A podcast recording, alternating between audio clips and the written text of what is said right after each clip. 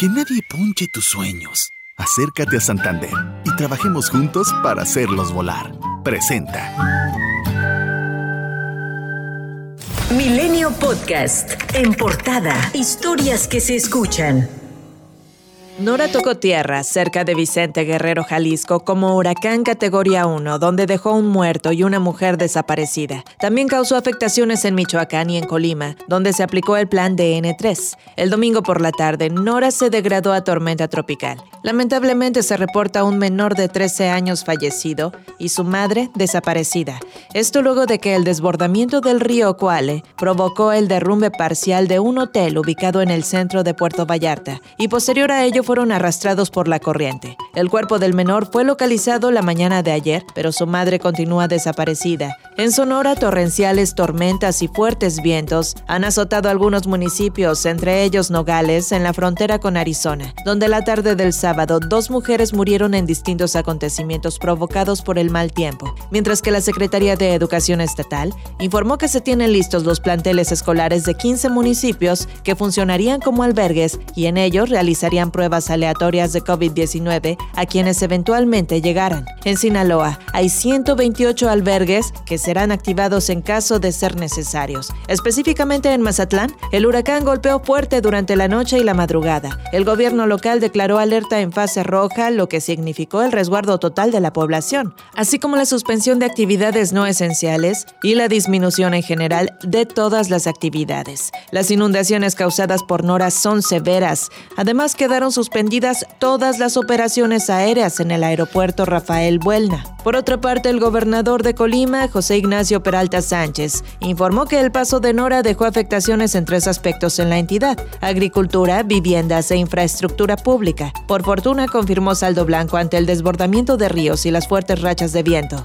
A unas horas del inicio del ciclo escolar 2021-2022 en educación básica del país, Baja California, Baja California Sur, Colima y Sinaloa han informado que pospondrán el regreso a clases presenciales debido a los efectos de Nora. El Consejo Estatal de Protección Civil de Baja California tomó la decisión de posponerlas hasta el 13 de septiembre a fin de no poner en riesgo a la comunidad educativa. El resto de las entidades también notificaron la decisión. No obstante, no establecieron una fecha. En el caso de la Ciudad de México, las autoridades informaron que el regreso será generalizado, mientras que las entidades en las que la Coordinadora Nacional de los Trabajadores de la Educación ha advertido que bloqueará el reinicio de clases son Oaxaca, Guerrero, Michoacán y Chiapas. En Oaxaca, tan solo 2.500 de las 13.000 escuelas que hay abrirán sus puertas, es decir, que alrededor del 80.8% permanecerán cerradas. En tanto, el Instituto de Seguridad y Servicios Sociales de los Trabajadores del Estado estableció una serie de medidas para fortalecer las habilidades de autocuidado, vida saludable y soporte emocional entre la comunidad estudiantil y docente a partir de este regreso a clases. México sumó 6.837 nuevos casos de coronavirus, con lo que acumula un total de 3.335.700 contagios y 258.165 muertes,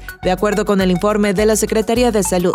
Olga Sánchez Cordero rindió protesta como presidenta de la mesa directiva del Senado durante el primer año de la 65 legislatura, luego de haber dejado el cargo de secretaria de Gobernación. Protesto guardar y hacer guardar la constitución política de los Estados Unidos mexicanos, las leyes que de ella emanen y desempeñar leal y patrióticamente el cargo de presidenta de la mesa directiva del Senado de la República. Previo a ello, Eduardo Ramírez dijo que se va satisfecho de su labor al frente de la mesa directiva y que seguirá construyendo grandes acuerdos a favor de la transformación de México y de los más necesitados. Por otro lado, Lili Telles, senadora de Partido Acción Nacional, rechazó el nombramiento de Olga Sánchez Cordero como presidenta de la mesa directiva al acusar una imposición por parte del presidente Andrés Manuel López Obrador. Y el diputado de Morena, Sergio Gutiérrez Luna, presidirá la mesa directiva de la Cámara de Diputados tras haber sido elegido por mayoría calificada.